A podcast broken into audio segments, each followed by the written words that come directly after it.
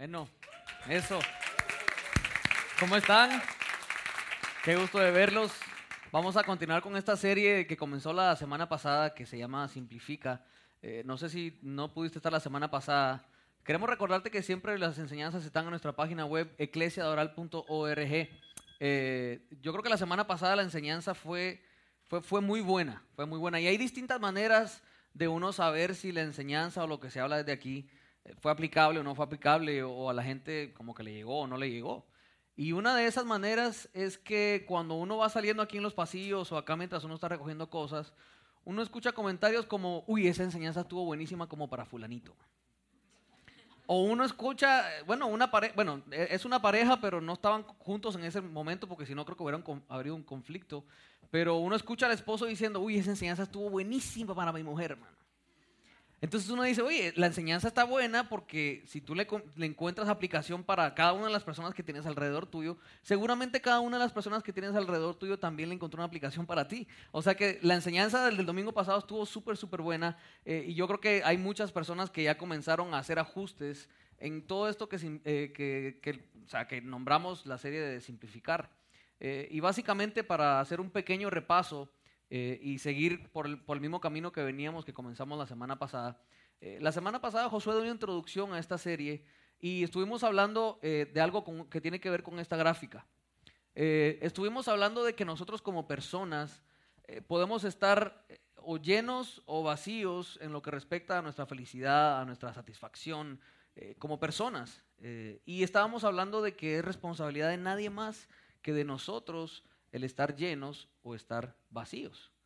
Y hablábamos de que el estar lleno eh, trae muchos beneficios y trae muchas cosas buenas. ¿Por qué? Porque por lo general cuando tú estás bien, por lo general cuando tú, tú estás satisfecho en lo que estás haciendo, tú tienes una mejor relación con tus amigos, tú tienes una mejor relación con tu familia, eh, tú tienes una mejor relación con tus compañeros de trabajo y, ¿por qué no? Una mejor relación con Dios.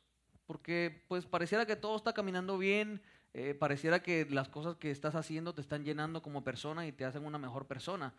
Pero entonces también veíamos qué pasa cuando no estamos así de llenos, qué pasa cuando en realidad pues ese recipiente que es nuestra vida eh, se empieza a restar por las situaciones de la vida o por lo que sea. Y entonces nos encontramos en estas situaciones en el que pues realmente sí, estamos vacíos. Entendíamos que en, ese, en esa etapa o en ese estado de nuestra vida en ese vacío en nuestro corazón, muchas veces es cuando tomamos las peores decisiones. Eh, muchas veces es cuando tenemos los peores conflictos con nuestros cónyuges, con nuestras compañeras. Eh, muchas veces es cuando tenemos, hay un nivel de estrés más fuerte en la casa, porque es que tú estás vacío. Eh, y eso entendíamos que más allá de verlo como simplemente, hey, pero ajá, es parte de la vida. Uno a veces está arriba y uno a está abajo, no hay, no hay de otra. Sí, es, normal, pero entendíamos que era responsabilidad de nosotros el salir de esos momentos en el que tenemos vacíos en nuestro corazón. Y era responsabilidad de nosotros buscar esas cosas que realmente van a llenar tu corazón, van a llenar tu vida como tal, y no van a contribuir a que sigas eh, vacío. Porque muchas veces tratamos de llenar esos vacíos eh, y las personas en esos momentos, pues no sé, comen más, eh, porque están deprimidos o, se endeudan más, porque están tratando de llenar un vacío con algo que no te va a llenar, o, tienen las peores peleas que se acuerdan con sus cónyuges, son en esos momentos en los que por las circunstancias de la vida tu recipiente está vacío. Vamos a hablar las cosas como son, va a suceder, sucede. Es, cuestión de la vida diaria. El punto es qué vamos a hacer. Entonces, eh, Josué nos dejaba muy claro eh, varios puntos y entonces dijimos, miren, esto es responsabilidad de cada uno de ustedes. Los mayores conflictos en parejas, eh, cuando uno se sienta y hablas con amigos, eh, uno se da cuenta que todo reside en, algunas pocas cosas y es que por lo general la mujer se casa esperando que esa persona la haga feliz a ella, ¿no? Entonces, automáticamente tú le das la responsabilidad a esa otra persona de tu felicidad y viceversa. El hombre dice, oye, estoy como infeliz, pero vamos a buscar una novia para ver si estoy contento. Me va a buscar una novia o algo para ver si lleno ese vacío que tengo en mi corazón y esa necesidad que tengo de compartir con alguien. Y pones en esa otra persona esa responsabilidad que no es de nadie más que tuya. Inclusive como padres a veces ponemos esa responsabilidad de estar llenos de nuestros hijos. Y si nuestros hijos están haciendo bien en la escuela, eh, nuestros hijos están logrando todo lo que nosotros consideramos que nuestros hijos deberían de estar logrando, pues entonces estamos llenos y estamos bien. Sin embargo, si tus hijos no necesariamente están haciendo lo que tú consideras que tus hijos deberían estar haciendo, ¿cómo se encuentra esa conexión en que automáticamente te empiezas a vaciar y a vaciar y a vaciar? Como si fuera responsabilidad de tu hijo o tu hija el hacerte una persona feliz.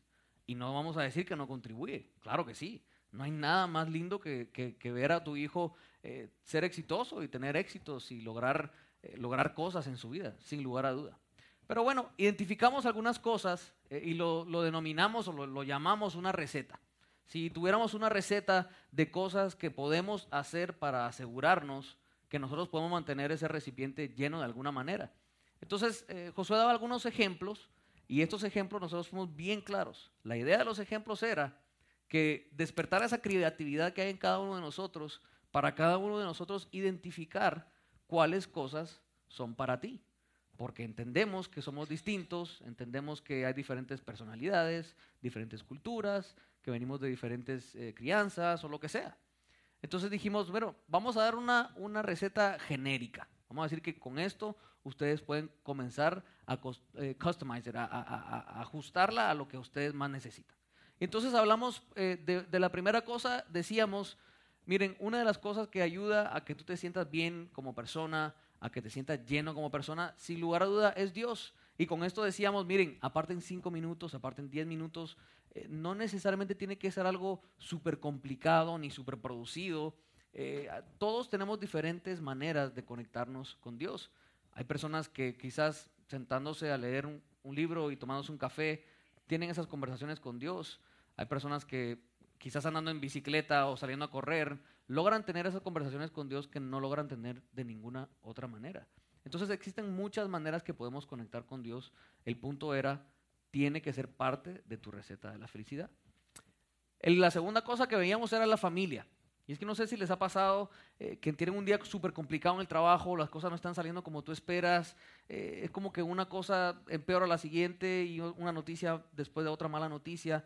Y en eso llegas a tu casa y tu hijo que no tiene ni la menor idea de lo que está sucediendo, o tu nieto que no tiene ni la menor idea de lo que está sucediendo, sale corriendo y te da un gran abrazo. Y ese abrazo tiene a veces la capacidad de cambiar la tonalidad de tu día y de, de tú decir dentro de ti mismo, mira, ¿sabes qué? esos problemas del trabajo siempre van a estar. Mañana vas a regresar al trabajo y adivina que el problema va a estar ahí todavía. Y mañana te vas a ir del trabajo y el problema va a seguir ahí. Pero tus hijos tienen esa capacidad de, sacarte de esa rutina, tus nietos, de esa rutina de decir, wow, un momentito, los problemas van a seguir. Pero esto que tengo con mi hijo es algo distinto, es algo que, no puedo comparar con nada más. Entonces, identificamos, y ¿saben que La familia debería ser una de esas cosas que te ayuda a recargarte, a sentirte lleno. Y veíamos una siguiente que eran el trabajo. ¿Y por qué mencionábamos el trabajo? Porque definitivamente parte integral de nosotros como seres humanos es el sentirte productivo. A todos nos gusta sentirnos productivos, eh, a todos nos gusta sentir que estamos haciendo algo y que no estamos parados sin hacer nada. Es una realidad. Entonces, eh, nosotros nos dábamos cuenta como un trabajo en el que tú estás satisfecho tiene la capacidad de hacerte una persona feliz o infeliz. Y con esto no quiero decir que no trabajes en algo que no te gusta, porque a veces nos toca. o sea, eso, eso es una realidad. Pero lo que sí quiero decirte es que no debería ser tu estándar. Que tú deberías apuntarle a que quieres trabajar en algo que te llene de satisfacción hacer. Tiene que ser algo que, que, tú sales del trabajo y estás satisfecho, que tú te levantas y tienes ganas de ir al trabajo porque estás haciendo algo que te llena de satisfacción. Una vez más, a veces nos toca hacer lo que haya que hacer con nuestra familia porque tenemos responsabilidades, lo que sea, pero no debería ser nuestro estándar. La siguiente cosa que veíamos era los amigos o las relaciones. Y hablábamos de que hay personas en nuestra vida, a lo largo de nuestro caminar, que suman que son personas que, que, tú dices, oye, pasamos un ratito juntos y es como que, como que una recargadita de batería. O sea, es, salimos a comer y ah, me duele el estómago tanto que me reí. Es como que me logré desconectar. Quizás está súper complicado esa semana en el trabajo y saliste a cenar con una pareja de amigos nada más. Y son esas personas, ese tipo de relaciones que tienen la capacidad de poner una pausa en tu vida tan complicada y sumar algo bueno a tu vida. Y la última que poníamos como ejemplo era el deporte. Hablamos de deportes, hablábamos de hobbies, quizás eh, pasatiempos que, que, todos los tenemos. Para algunos son los deportes, para algunos es la música, para algunos es, eh, yo qué sé, leer un libro. Hay muchas cosas que podemos hacer. Y el punto de ver todas estas cosas era el entender que nosotros tenemos que ser intencionales con hacer estas cosas. ¿Por qué? Porque no sé si se han dado cuenta que la tendencia de nosotros, del ser humano, no es a mejorar. Si tú no haces nada por estar saludable, la tendencia es estar saludable o no estar saludable. No estar saludable. Si tú no haces nada por comer bien, si tú no haces nada por hacer un poco de ejercicio, si tú no haces nada por, mantener, eh, mantenerte saludable, adivina qué, no vas a estar saludable. Si tú no haces nada por invertir en la relación con tu esposa, si tú no haces nada por invertir en la relación con tus hijos, adivina qué. No va a pasar nada. la, relación por sí misma no va a mejorar. Es más, se va a empeorar. Las cosas se van enfriando, la rutina va cobrando sus, sus biles y la rutina tiene la capacidad de, precisamente, especialmente en las parejas, de, de separar y de alejar a las personas. Y uno dice, oye, pero si no estoy haciendo nada malo. Sí, pero tampoco estás haciendo nada bueno. Entonces, veíamos estas, estas recetas y nosotros le dijimos, hicimos un hincapié, en un, énfasis en decirle, miren, esto es algo genérico, algo general. Queremos que ustedes hagan de esta receta algo personal, algo propio. Y la verdad es que nos sorprendimos porque muchas personas realmente se dieron la tarea de llenar esa receta. Eh, no sé si estabas aquí el domingo pasado, pero si no, o sea, estábamos todos en ese momento llenando nuestras recetas de lo que nosotros considerábamos que a nosotros como personas nos ayudaba a mantener ese recipiente lleno. Y, fue un momento muy bonito porque era como que uno se podía dar cuenta que las personas realmente estaban pensando y decir, o sea, cuando tú haces una pausa y dices, ¿qué es lo que realmente me llena? Por lo general te vas a dar cuenta que no estás haciendo suficiente de eso y estás haciendo más cosas de las que realmente no te llenan. Pero bueno, nos encontramos algunas recetas que, ustedes mismos escribieron y, al parecer pues quedaron aquí en algunas de las sillas y son historias que realmente tocaron nuestro corazón eh, porque nos dimos cuenta que hicieron de estas historias algo muy personal y queríamos compartir algunas de ellas eh, con ustedes.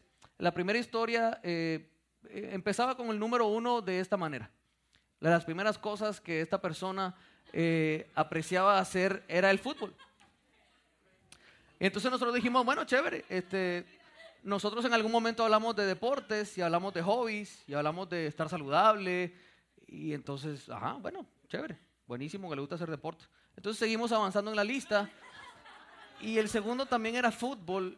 Y a pesar de lo que están pensando todas las mujeres mal pensadas ahorita, yo dije, no, tú sabes qué es, es que el tipo quiere compartir tiempo con su hijo. Entonces se lo lleva a jugar fútbol. Y dije, oye, es compartir en familia, prácticamente es compartir en familia. Y dije, no, no, no puede ser, o sea, el, el, hombre la tiene clara. Entonces seguimos avanzando y nos preocupamos un poquito cuando llegamos a la tercera.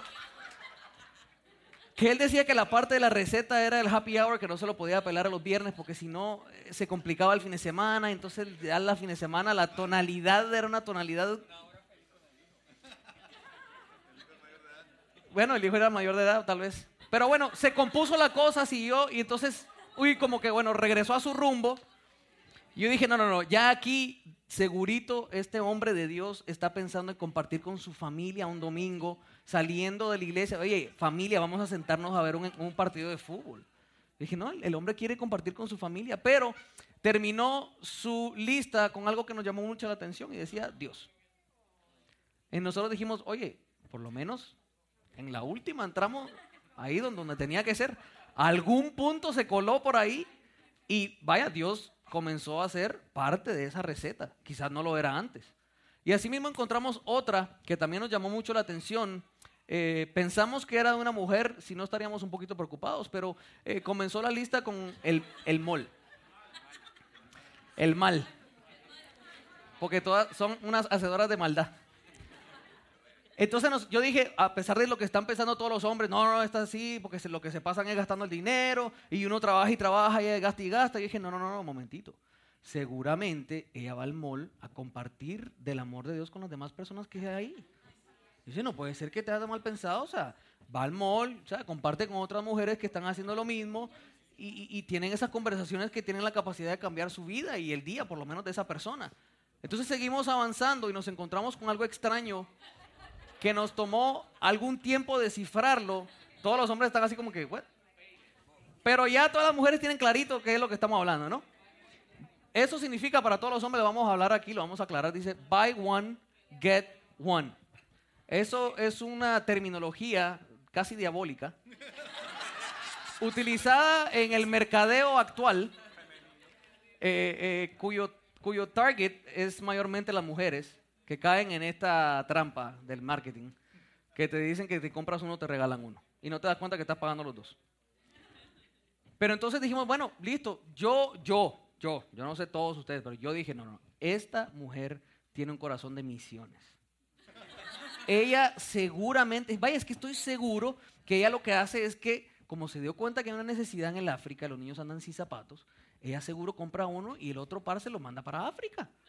Dije, bueno, hay, esas misiones son las que a ella la mantienen, mantienen llena de, de felicidad y de todo. Entonces seguimos avanzando. Hijo, entonces vimos zapatos. Dije, no, entonces la teoría de antes no, como que no va. Pero bueno, algo tenía que hacer para ella, ¿no? Y seguimos en la lista y nos dimos cuenta que la otra cosa eran las carteras. Amén, sí, sí. Dígalo duro. Dijimos, bueno, algún hobby tenían que tener. Total, de la tres para arriba son todas cosas que hace por la comunidad. O sea que, bueno, una que tuviera para sí misma, eh, está bien. Ya tiene que también sentirse bien. Pero volvimos a encontrar en alguna parte de la lista el ingrediente que queríamos encontrar entre risas y todo nos dimos cuenta de que el punto fue claro. Entre risas y todo nos dimos cuenta de que nosotros teníamos que establecer y ser intencionales en la manera que establecíamos esas cosas que nos llenan y que nos hacen sentirnos satisfechos de cómo estás viviendo tu vida. Y es que todo esto que estamos hablando, si te das cuenta, tiene que ver con un recurso no renovable y ese recurso es el más valioso recurso que creo yo que puede tener la humanidad. Y creo que es un recurso que, se toma muy a la ligera la mayor parte del tiempo. Eh, y, creo que todos en algún momento de nuestra vida lo hacemos. Y ese recurso es el tiempo. El tiempo es un recurso muy, muy valioso. Es una inversión eh, de alto riesgo. Eh, ¿Cuántos saben que las inversiones de alto riesgo son las que tienen una capacidad de devolverte un, más grande retorno por lo general, ¿no? Dígalo ahí, Peter, eso ahí está. Entonces, este recurso tiene la capacidad, sin darte cuenta, o si sí te das cuenta, de cambiarte la vida. Este, esta inversión, no sé si son personas que les gustan las finanzas o no, pero esto es bien sencillito. ¿Qué harías tú si yo te digo que te tengo la inversión que te va a cambiar la vida? Dice, ok, ya, ya tenés mi atención. ¿De qué me vas a hablar? No, no, es que tengo la inversión que te va a cambiar la vida.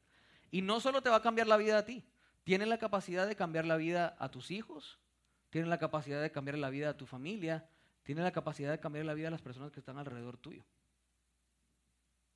Y esa inversión del tiempo tiene la capacidad de cambiar tu vida.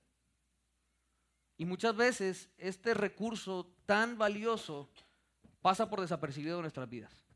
Y lo estamos invirtiendo porque lo más delicado de este recurso es que te des o no te des cuenta, lo estás invirtiendo. Día tras día, te des o no te des cuenta, lo estás invirtiendo. ¿En qué lo estás invirtiendo? Por lo general no sabemos. Por lo general vivimos una vida tan ocupada y tan llena de cosas que tenemos que hacer que si te pregunto en qué estás invirtiendo tu tiempo, te tomaría unos minutos hacer una pausa y tal vez evaluar tu semana, evaluar tu mes, evaluar tu año, evaluar el último quarter del año y decir, oye, ¿en qué estoy invirtiendo mi tiempo? ¿Por qué? Porque no le damos el valor al tiempo que el tiempo tiene. Entonces, hablando de todas estas cosas del tiempo, dije, ¿cómo podemos hacer esto de una manera gráfica, interactiva, para que las personas que se están durmiendo ahorita no se duerman? Entonces se me ocurrió, dije, bueno, vamos a poner una imagen acá y no tiene nada que ver con el closet de mi hija de 15 años, si se están preguntando eso. Pero yo quiero que me digan que, viendo esta imagen y hablando de tiempo, ¿qué se les viene a la mente? Ahí. ¿Qué cosa? Desorden, ajá, ¿qué más? Pobrecita no fue al mall, ¿qué más? Tiene más de lo que necesita, va por ahí la cosa, pero es una cosa.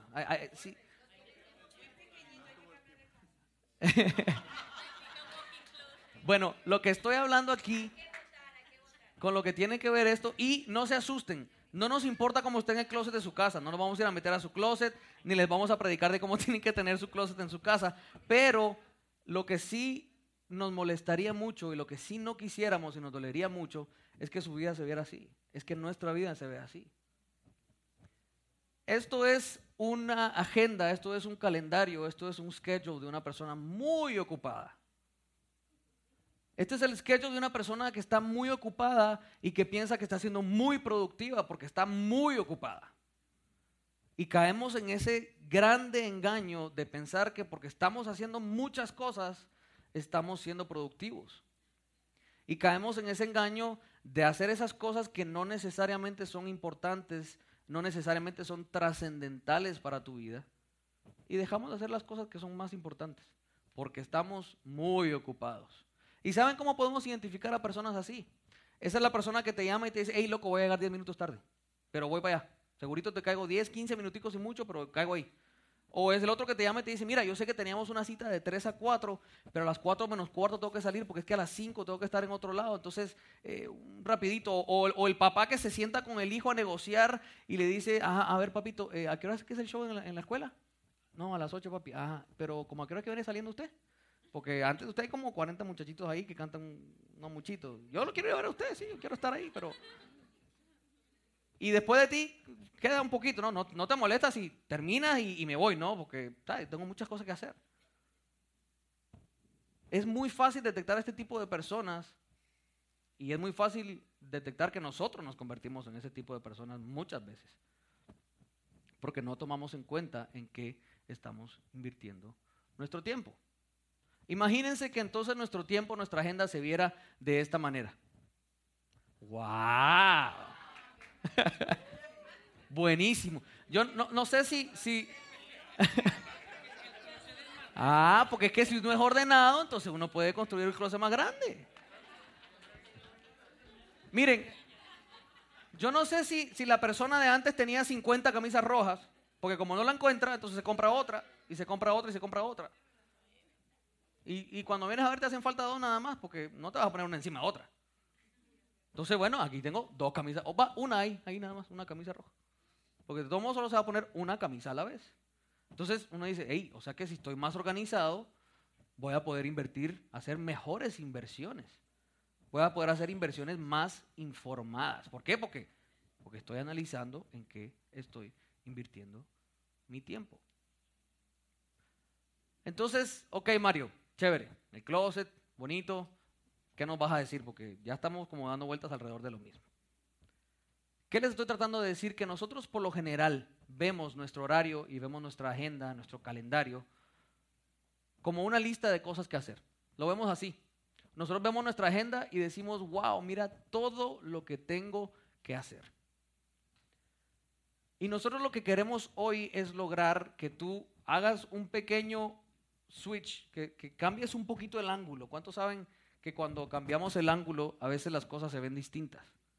Que la misma situación, si tú simplemente te ocupas de verla de un ángulo distinto, quizás vas a encontrar eh, algo bueno que te puede dejar esa situación, por complicada que parezca. Y nosotros el reto que, en Iglesia Oral queremos lanzarte hoy es que tú puedas cambiar un poco de ángulo de cómo tú ves las cosas. ¿Y cómo queremos que las veas? Bueno, quisiéramos que vieras tu horario de esta manera y que te preguntaras cuando tú ves tu horario, ¿a dónde quiero llegar? ¿O qué tipo de persona quiero ser? ¿Qué tipo de papá necesitan mis hijos que yo sea? ¿Qué tipo de abuelo necesitan mis nietos que yo sea? ¿Qué tipo de amigo necesitan mis amigos? Porque te garantizo que si tú te haces esa pregunta vas a decir lo que está diciendo el niño. Oh, oh. Te garantizo que tú vas a comenzar a agregar cosas en tu calendario que antes no estaban porque estás viendo tu calendario del punto de vista de que estás entendiendo que esas inversiones, consciente o inconscientemente, las estás haciendo. Y vas a darte cuenta de que poco a poco eso que tú haces determina la persona que tú eres. te vas a dar cuenta que en eso en que tú inviertes más tu tiempo, poco a poco se comienza a, formar parte de quién tú eres, de tu personalidad, de, quién tú eres y no necesariamente voluntariamente. Porque quizás como no estás haciendo esa pausa, como no estamos viendo en qué estamos invirtiendo nuestro tiempo, nos estemos convirtiendo en una persona que no sabemos si es la que nuestros hijos necesitan, la que nuestras esposas necesitan. ¿Por qué? Porque no estamos parando para ver en qué estamos invirtiendo nuestro tiempo. Entonces dijimos, ok, ya eh, eh, creo que con esto el problema queda clarísimo. El problema, la tensión, si le vieran las caras a todos ustedes ahorita están así como que, ¿y ahora? O sea, que ya tenemos claro el problema. Estamos, no sabemos cómo estamos invirtiendo nuestro tiempo necesariamente todas las veces. Entonces fuimos eh, y, la verdad es que la Biblia es, increíble, es un, es o sea, son escrituras tan antiguas que, que, tienen tanta sabiduría y de verdad que los invito a que la lean. No, no importa si no la crees, porque por lo general uno no cree algo antes de leerlo. Tú, nada, lees algo y tú decides si es verdad o no es verdad. Así que te invito a que la leas de vez en cuando. Sería buenísimo. Eh, y nos encontramos con una persona en la Biblia, un personaje que se llama Moisés. Y Moisés hizo una oración muy famosa. Y para ponerles en contexto de quién era Moisés, Moisés es una persona que comienza su vida muy acomodado. Aunque comenzó con bastantes dificultades porque eh, lo tuvieron que poner en un río para sobrevivir, porque en ese momento estaban matando a todos los bebés eh, que eran del pueblo de él. Pero bueno, él terminó bien, la verdad que dentro de todo terminó bien, terminó en un palacio, terminó siendo hijo del rey, eh, si lo pudiéramos traducir a, nuestros términos el día de hoy, diríamos que el tipo estaba resuelto. El mal lo había hecho. Fue a parar al, precisamente al castillo de en ese momento la persona que era más poderosa en todo el mundo. Así que él tenía todo lo que quería, hasta más de lo que necesitaba, y muy probablemente tenía un, horario muy ocupado, con reuniones eh, de gobierno, de gabinete, eh, quizá tenía que atender a muchas clases de cosas que tenía que aprender, eh, idiomas, yo qué sé. Y de, de, repente su vida da un, un, giro eh, bastante violento. Tuve una, tuvo una discusión con uno de los, una de las personas que, de, de, Egipto, donde él vivía, y entonces, bueno, paró la discusión en que lo mató, y entonces tiene que salir corriendo. Y la siguiente profesión de él, después de tener un horario tan ocupado y tan lleno de cosas, fue ser pastor de ovejas. Y ser pastor de ovejas consistía en, un en pocas cosas. Consistía, sale el sol, sacas a tus ovejas, tus ovejas se alimentan, tus ovejas comen, tus ovejas descomen, juntas a tus ovejas y te las llevas de regreso. Y el día siguiente, adivinen qué hacía. Lo mismo. Pero lo bueno era lo que venía el día siguiente. Lo mismo. Y lo mismo. Y lo mismo. Por 40 años de su vida. Imagínense los contrastes. O sea que es una persona que pudiera darnos algunos tips. Hey Moisés, ¿y cómo le hiciste? ¿Cómo no te volviste loco? Antes no tenías tiempo para nada y entonces eras una persona tan productiva y de la noche a la mañana no hay nada que hacer. ¿Cómo, cómo hiciste para no volverte loco? Entonces Moisés nos da unos tips que creo que son muy interesantes y son súper prácticos. Y, y, queda documentada en la Biblia una oración que hizo él eh, que queda en el Salmo 90. Y comienza así, dice, Señor, a lo largo de todas las generaciones, tú has sido nuestro hogar. Dense cuenta que Moisés está comenzando a dar pasitos para atrás de lo que es su vida y está comenzando a darse cuenta de que Dios es más grande que él. Está comenzando a darse cuenta de que han pasado generaciones y personas han nacido y han muerto y Dios sigue siendo Dios. Entonces Moisés empieza a dar pasos para atrás, viendo una perspectiva más amplia, su vida, y dice, Dios, han pasado tantas cosas y tú sigues siendo Dios. Y Moisés continúa, esta oración y dice, antes de que nacieran las montañas, antes de que dieras vida a la tierra y al mundo, desde el principio y hasta el fin, tú eres Dios. O sea que Moisés tuvo en su entendimiento en ese momento y dijo, wow. No sé si te pasa que si tú te pones a pensar en eso, ¿logra eso hacerte sentir un poco más pequeño? Logra eso que tú pongas tu vida en una perspectiva y digas, wow, mi vida, mi vida no es tan complicada como yo pensaba, mi vida no es tan grande como yo pensaba. Y es que uno de los síntomas que encontramos en nosotros mismos cuando complicamos tanto nuestros horarios es que pensamos que vamos a vivir para siempre. Pensamos que la vida no se acaba. Sí, la vida es una sola, pero no se acaba. Entonces, no, no, no, estamos evaluando constantemente lo que estamos haciendo porque creemos que la vida es para siempre. Entonces Moisés da ese paso para atrás y dice, Dios, Dios, el único eterno eres tú. Moisés está dando cuenta y dice, wow, yo no soy eterno.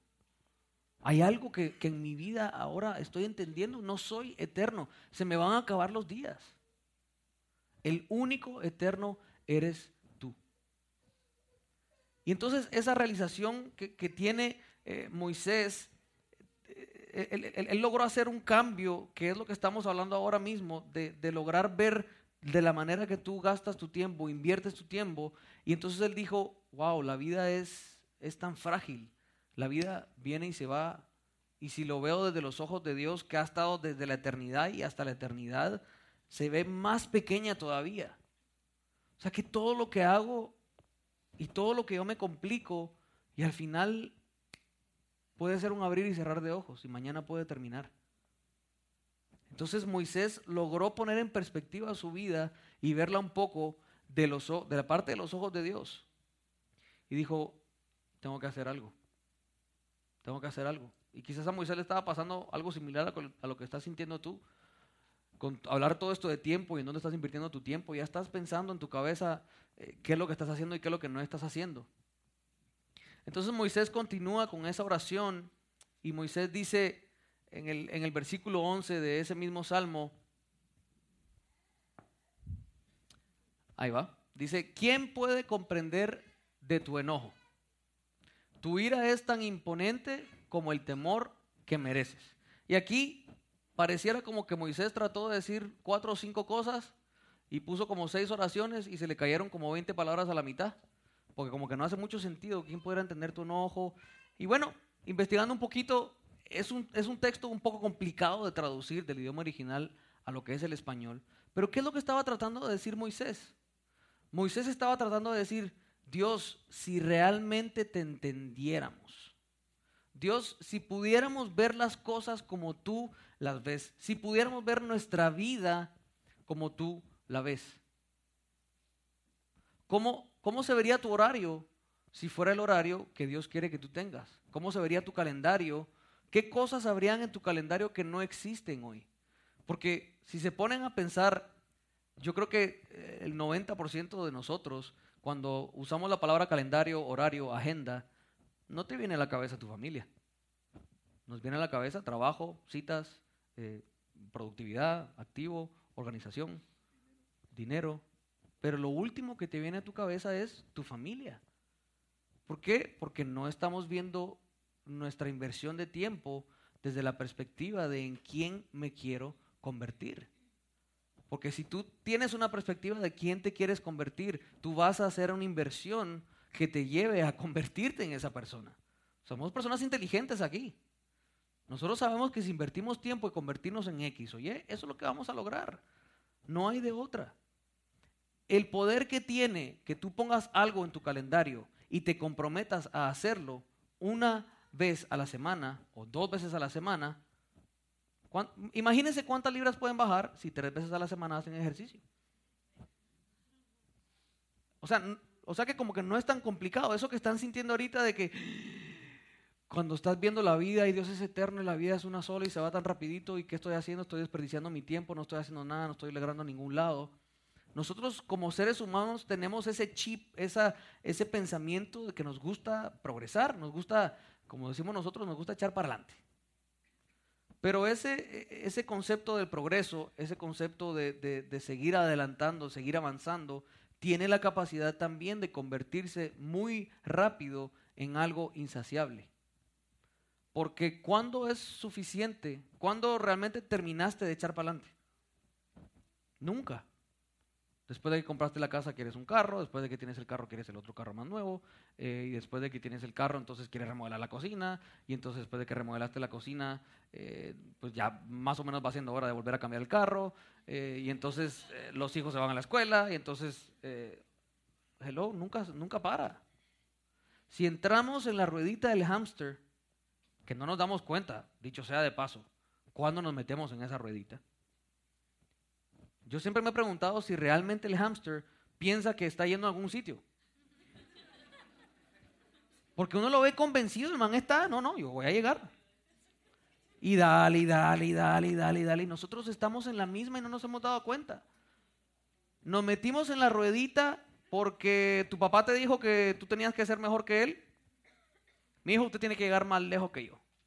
Entonces, bueno, papi, está bien. Me metí en la ruedita, dale, dale, dale, dale. Y estamos metidos en la ruedita y no nos estamos dando cuenta en qué estamos invirtiendo nuestro tiempo. Este siguiente versículo, esta siguiente frase que dice Moisés, eh, casi para cerrar su oración, eh, si no has puesto atención los últimos 15 minutos, bueno, 20 minutos que vamos hablando, no importa. Pero tienes que poner atención en este momento porque este, esta frase que dice Moisés tiene la capacidad realmente de que tú hoy cambies la perspectiva de cómo tú ves la inversión de tu tiempo. Moisés dice en el siguiente versículo, en versículo 12, dice, enséñanos a entender la brevedad de la vida para que crezcamos en sabiduría. Enséñanos a entender lo frágil que es la vida. Otras versiones dicen, enséñanos a entender que, que pudiéramos vivir, perdón, como si nuestros días estuvieran contados. ¿Cuántos saben que si nosotros tenemos un deadline, si nosotros tenemos una fecha límite para hacer algo, uno se organiza, ¿no? Si uno sabe que tiene un examen en dos semanas, uno va a invertir su tiempo inteligentemente. Ah, muy bien, porque sabe que tiene un examen, entonces uno hace esa inversión de tiempo en estudiar para pasar el examen. ¿Cuántas novias cuando tenían seis meses que faltaban seis meses para casarse, ya tenían el horario de esos siguientes seis meses exactamente qué era lo que tenían que hacer para que el día de la boda todo estuviera listo. Igual siempre se nos pasa algo. ¿Cuántos de nosotros, eh, si sabemos que eh, tenemos que hacer, yo qué sé, los taxes, hay, una fecha límite, ya tenemos que hacer los taxes en esa fecha? O piden una extensión como hace todo el mundo, no sé, no importa. El punto es que cuando tú sabes que tienes una fecha límite, que tienes un deadline, pareciera como que por arte de magia, uno mismo se organiza de una mejor manera. Por eso les digo que uno termina con horarios tan ocupados porque uno no, no cree que uno también tiene esa fecha límite, que tenemos fecha de vencimiento. Entonces, como pensamos que el tiempo es un recurso ilimitado, pues simplemente lo invertimos en lo que venga. Y no lo pensamos, ni se nos pasa por la cabeza. Es increíble la sabiduría. Lo que le está pidiendo Moisés aquí a Dios es, Dios, dame la sabiduría de pensar como que ya me quedan poco tiempo en esta tierra y qué es lo que quiero lograr. ¿Qué quiero decir yo en esos últimos días, sentado, no sé, si me pongo un poco dramático en una mecedora, viendo la playa, no sé, un anochecer, que quizás sea el último. ¿Qué quiero pensar? Ah, se metieron todos en la película. ¿eh? ¿Qué palabras quiero decir ahí? ¿Cómo me quiero sentir ese día que ya sé que se acabó el asunto, que el show se acabó? ¿Qué quiero decir? Es increíble la sabiduría que instantáneamente viene a nuestro corazón en el momento que nosotros le pedimos esto a Dios. Dios, ayúdame a entender la brevedad de la vida. Ayúdame a entender que la vida es un respiro. Por eso en, este mismo, en esta misma oración Moisés hace las comparaciones con Dios y dice, Dios es que para ti, es que para ti mil años es como un día. Dios es que para ti mi vida entera es como, es como la hierba del, del, campo que en la mañana está y en la noche puede estar marchita y se acabó. ¿Por Porque Moisés estaba entrando en esta realización, estaba saliendo de su perspectiva, de su horario, de su calendario, de su vida tan ocupada y estaba entendiendo que tenía una fecha límite. Entonces nosotros aquí en Iglesia Doral dijimos, ¿qué tenemos que hacer para que salgamos todos de aquí hoy entendiendo eso? Y nos pusimos a ver historias y nos pusimos a leer historias y encontramos una que les va a llamar mucho la atención. Les estoy hablando de la historia de una enfermera en Australia. Ella se llama Bronnie Ware. Está la foto para que vean que es una persona de verdad, que no nos estamos inventando la historia. Y escribió un libro que se llama Top 5 Regrets of the Dying, o las, eh, las cinco más grandes eh, remordimientos, cosas que hubieran deseado hacer las personas que están muriendo. Escribió un libro, lo pueden comprar en Amazon si quieren, está ahí. Cuesta creo que 6.99, algo así. Y ¿por qué? Y Mario, pero se puso, como dramática la cosa, ¿no? O sea, venía todo tan chévere, hay que invertir el tiempo, ajá, nice. Y entonces ahora ya nos estás adelantando a esos últimos 12 o 15 días. Y es que, Bronnie, el trabajo de ella era pasar eh, tiempo con las personas que habían sido desahuciadas en un hospital. Pasar tiempo con esas personas que decían, miren, eh, eh, hicimos lo que pudimos, médicamente realmente no queda nada más que hacer, hemos hecho nuestro mejor esfuerzo, pero no hay nada más que hacer. Y Bronnie, el trabajo de ella por cinco o seis años fue eh, precisamente cuidar a esas personas a las que le dicen, mire, ¿sabe que le recomiendo que, le recomiendo que se vaya a su casa y pase sus últimos días en paz, tranquilo, no vale la pena que esté aquí en el hospital? Y la persona que los cuidaba era Bronnie. Entonces Bronnie empezó a hacer una encuesta con estas personas y les empezó a preguntar, oye, ¿qué hubieras deseado haber hecho distinto en tu vida? Y ella comenzó simplemente por publicar un blog un blog, un espacio en el internet en donde tú subes tus pensamientos, nadie lo controla, tú pones lo que te dé la gana y nada, pusiste X cantidad de pensamientos, sin saber que eso iba a llevar obviamente a un super éxito, bestseller y de todo el libro de ella. ¿Por qué? ¿Todo por qué? Porque al igual que Moisés, estas personas que ya entendieron que tienen sus días contados, hay una sabiduría que viene a sus corazones. Quizás no por las razones que quisiéramos, porque muchas veces damos por hecho la libertad que nos da la salud. Y esa salud no la cuidamos. Pero bueno, las, estas personas dijeron cosas que, les recomiendo que lean el artículo, está en internet, lo pueden leer. Eh, y dijeron muchas y queremos eh, eh, hablar de dos nada más. Y la, segunda cosa que fue más popular entre lo que todas estas personas decían era la siguiente, decían, hubiera deseado no haber trabajado tanto. Y ellos decían, decía Bronnie que la mayor parte de los hombres, por ejemplo, eran más probables a decir cosas como esta, porque eran personas que trataban definitivamente de, trabajar lo más que pudieran para poder sacar a sus familias adelante y todo, sin darse cuenta que se perdieron la infancia de sus hijos o se perdieron la compañía de su pareja esto venía de personas exitosas, no necesariamente personas que, estaban apenas lográndolo. No, no, no, eran personas exitosas. Que si lo pudiéramos ver nosotros y calificar, decimos, oye, el tipo era exitoso, le fue bien. Pero al final de sus días él dice, todo el trabajo del mundo no me pudo dar la felicidad de ver a mis hijos crecer.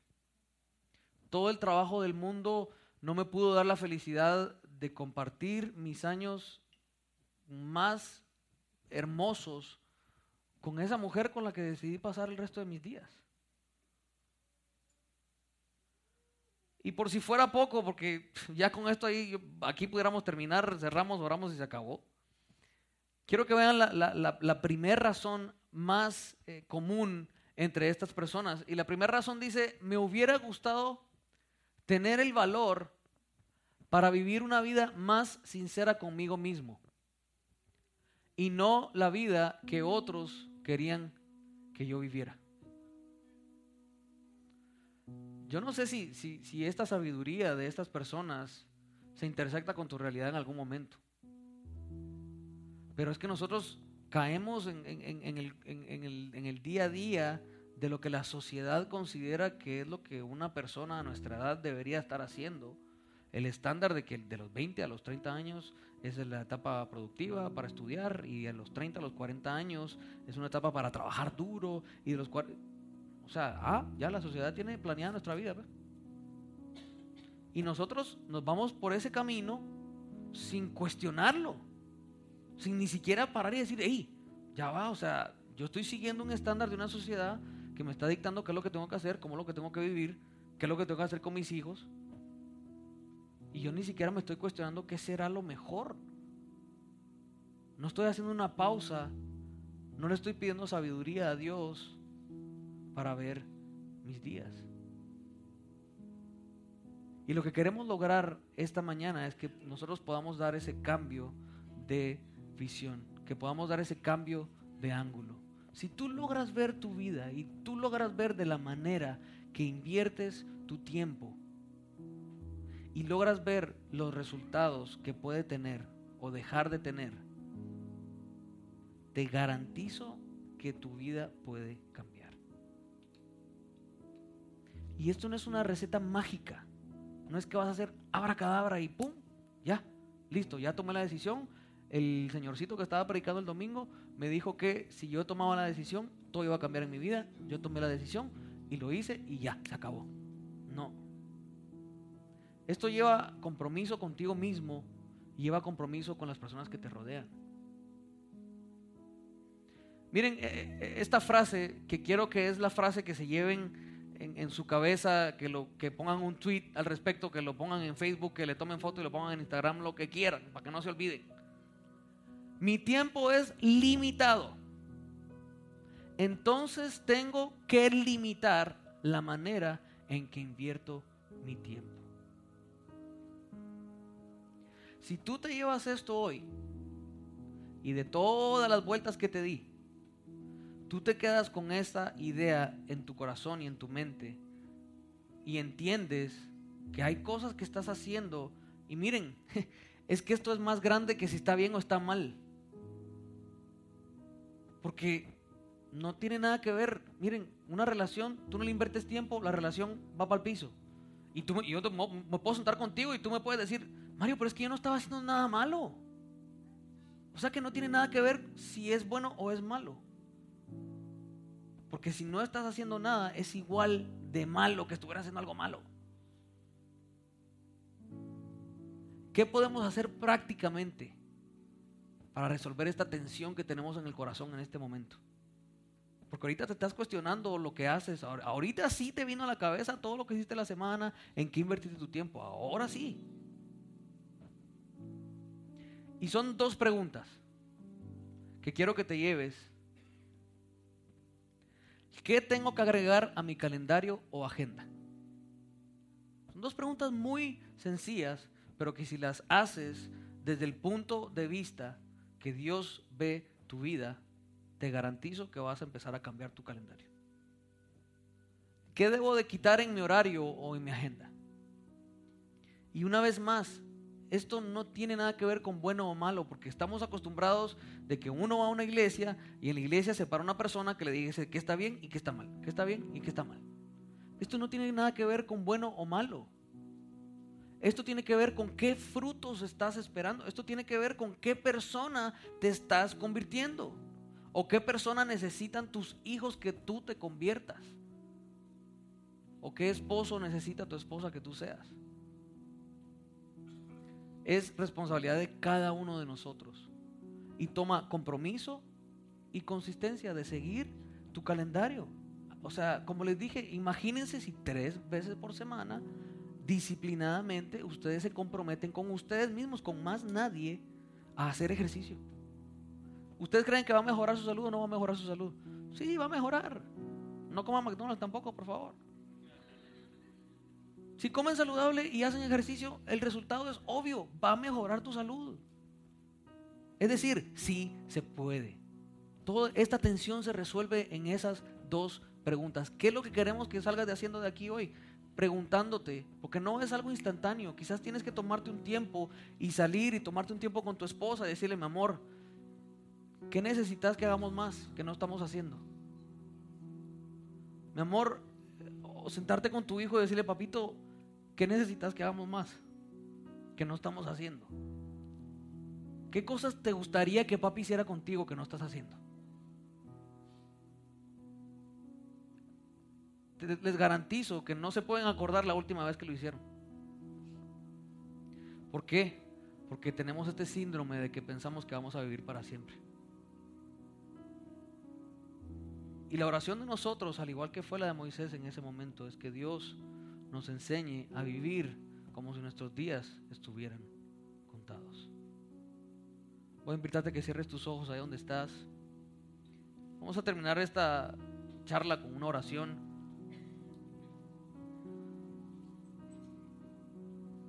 Gracias Dios. Tú eres eternamente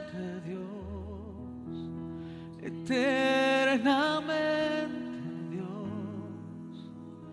Tú no desmayas,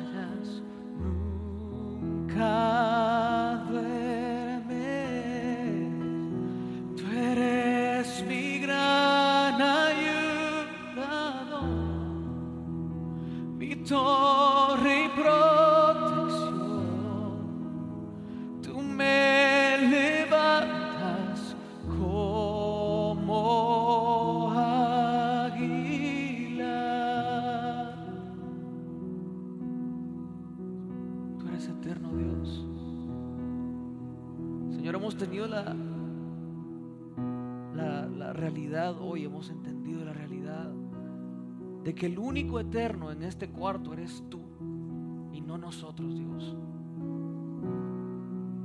Te pedimos que nos dé la sabiduría para invertir nuestro tiempo de una manera que nosotros podamos alcanzar esas metas que tú tienes para nosotros. Entendemos que tú quieres que tengamos una vida abundante, entendemos que tu voluntad no es que tengamos una vida triste. Y aunque lo perdamos de vista en nuestra rutina y en nuestro día a día, hoy queremos hacer una pausa, Dios. Y queremos que nos enseñes una vez más a ser felices, Dios. Quizás son esas oraciones que no hacemos muy a menudo. Porque una vez más estamos muy ocupados para tomarnos el tiempo de hacer esa oración. Las circunstancias cambian y nuestra vida cambia. Antes habían muchos niños en la casa, ahora estamos mi esposa y yo. Quizás antes era solo mi esposa y yo y ahora hay niños en la casa. La vida cambia y da muchas vueltas. Y a veces se nos olvida cómo tenemos que ser felices, cómo tenemos que vivir una vida abundante, una vida como tú quieres que nosotros vivamos, una vida plena, Dios. Te damos gracias porque hoy nos despertaste esa inquietud de decir y de investigar en qué estamos gastando nuestro tiempo. Y sabemos que tú vas a poner la sabiduría en cada uno de nuestros corazones para que de ahora en adelante podamos hacer inversiones más inteligentes, Dios, podamos hacer un mejor uso de nuestro tiempo, Señor. Te lo pedimos en el nombre de tu Hijo, Jesús. Amén.